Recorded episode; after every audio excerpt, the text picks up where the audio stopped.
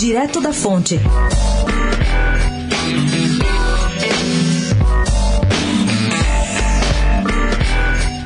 A Comissão Interamericana de Direitos Humanos da OEA está preparando e deve divulgar semana que vem um comunicado sobre o Brasil, aspas, mostrando preocupação com determinadas inclinações, fecha aspas, que, segundo eles, têm tomado espaço na vida social do país. A informação foi passada ao direto da fonte pela representante brasileira na CIDH, a paulistana Flávia Piovesan. O raciocínio da comissão em Washington é que combater a corrupção, uma das bandeiras marcantes do novo governo, é de fato muito importante, mas é decisivo também, abre aspas, dar igual atenção e prioridade às relações na sociedade, fecha aspas.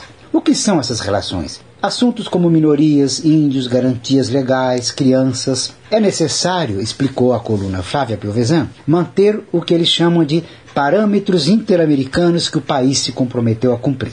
Advertência importante. No momento, os desafios cruciais da CIDH estão na Nicarágua, na Venezuela e na Guatemala. Mas Piovesan lembra que no Brasil, segundo foi detectado pela comissão que veio visitar o país durante a campanha eleitoral, aumentaram muito as denúncias de violações em comparação com o primeiro semestre de 2018. É o caso, diz ela, de se levar a sério os tais parâmetros interamericanos que o Brasil se comprometeu a cumprir.